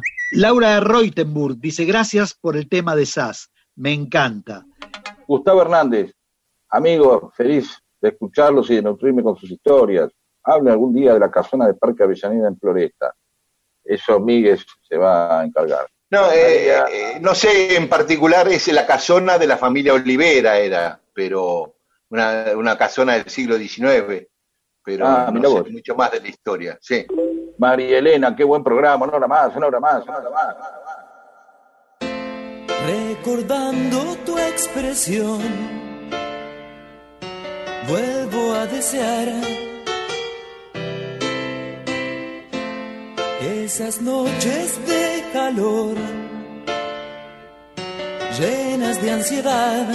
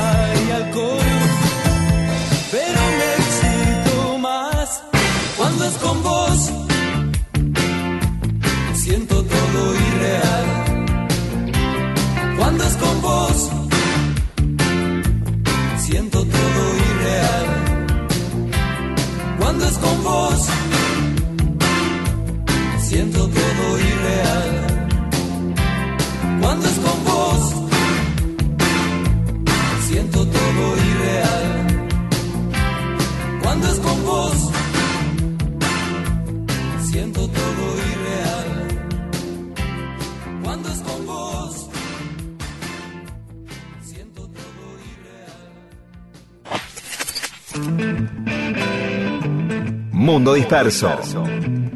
Mundo Disperso. Historias de la vida y todo lo demás.